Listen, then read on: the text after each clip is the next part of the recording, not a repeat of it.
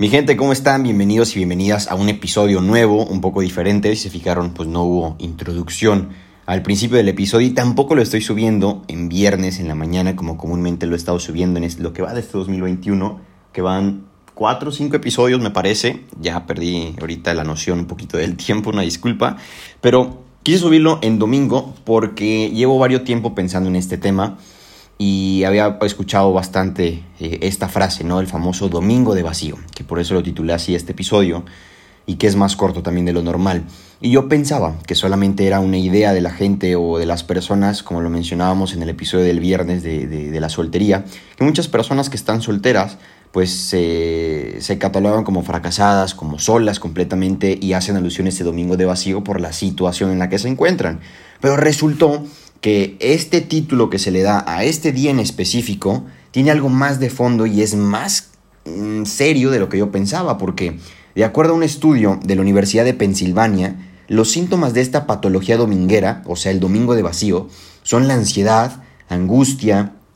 inestabilidad emocional, miedo, sensación de vacío, tristeza, melancolía, melancolía perdón, y una predisposición a centrarse en los aspectos negativos del mundo y la existencia. Y aparte pueden venir acompañados de alteraciones físicas. Digo, e, el, episodio no es para causarte eh, más ansiedad, más estrés de, ay, o sea, si tengo esta patología o tengo lo que dice este estudio, me voy a, no sé qué, qué, puedas pasar por tu cabeza ahorita,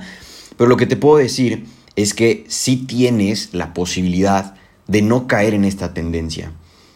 Porque, o sea, sí, nos podemos sentir un poco vulnerables, pueden eh, orientarnos a, caer algún mal hábito que, antes teníamos y que habíamos superado, o a estar un poco más,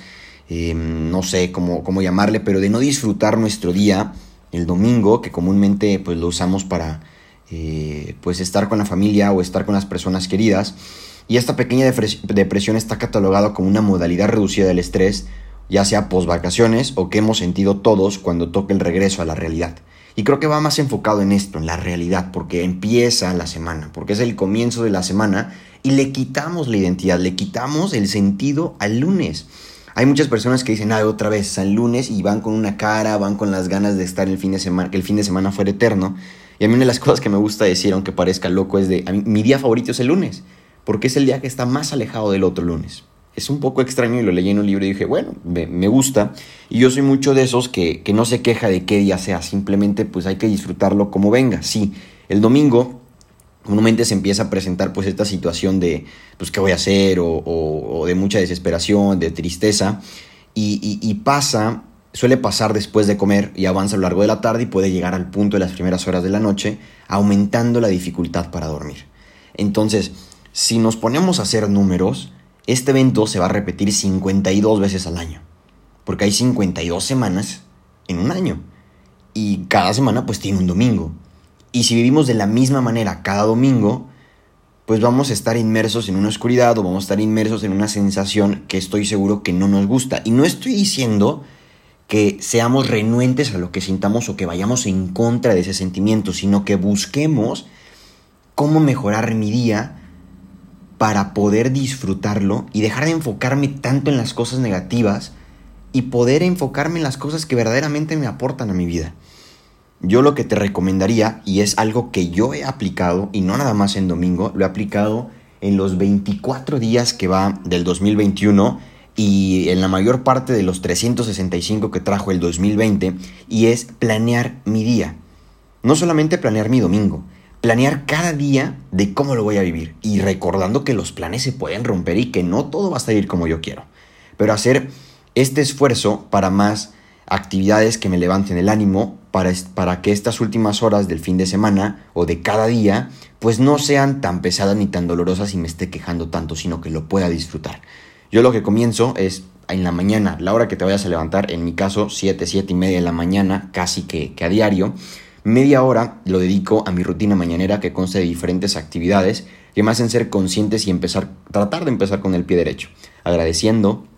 centrándome en lo que importa y ver pues cómo estoy en, general y, hacer un poquito de, oración y ofrecimiento de obras. Después pues voy por mi desayuno, eh, leo un poquito o escucho algún podcast o, o, leo algún artículo, leo, no sé si eres creyente o no, puedes leer el Evangelio también, alguna reflexión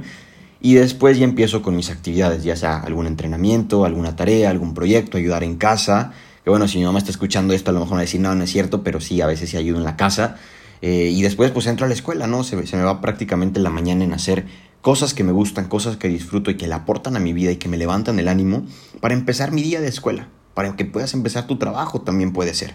Entonces empiezo mis actividades muy, muy concentrado, empiezo mis actividades consciente en el presente de lo que estoy haciendo y trato de disfrutarlo. A mitad de tarde pongo una alarma para hacer una pausa y ver hasta esa hora, ya sea mediodía o 3 de la tarde después de comer, cómo ha sido mi día, si he estado cumpliendo con lo que tenía pendiente, con lo que quería hacer o con lo que tenía que hacer, porque depende mucho tu estilo de vida. Y después, conforme a la tarde, pues bueno, a veces en el que tengo que regresar a la escuela, estoy en mis clases, otras tareas, tengo que estudiar, etc. O al pendientes que puedas tener del trabajo también, pero estás siendo consciente de lo que estás haciendo.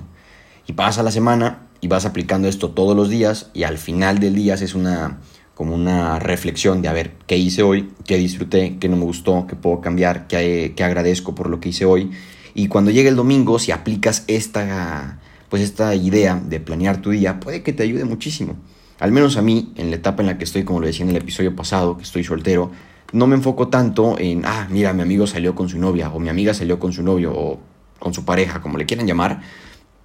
y me enfoco más en mi familia que está conmigo, me enfoco más en las actividades que puedo hacer, me enfoco más en qué puedo hacer con mi tiempo en este día y cómo puedo disfrutarlo a pesar de que a lo mejor hoy es el día de ocio, el día de descansar, el día de relajarse, el día de convivir, el día de, a lo mejor tirar la hueva, ¿por qué no? Pero enfocándome específicamente en cómo me siento y tratar de sentirme lo mejor posible. Entonces,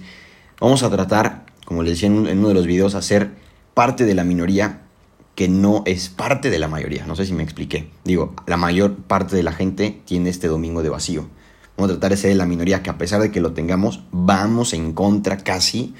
de, pues de tratar de disfrutar este día al máximo. Entonces, esa es mi recomendación del día de hoy. Espero que tengas un excelente inicio de semana y pues mis mejores deseos para este 2021.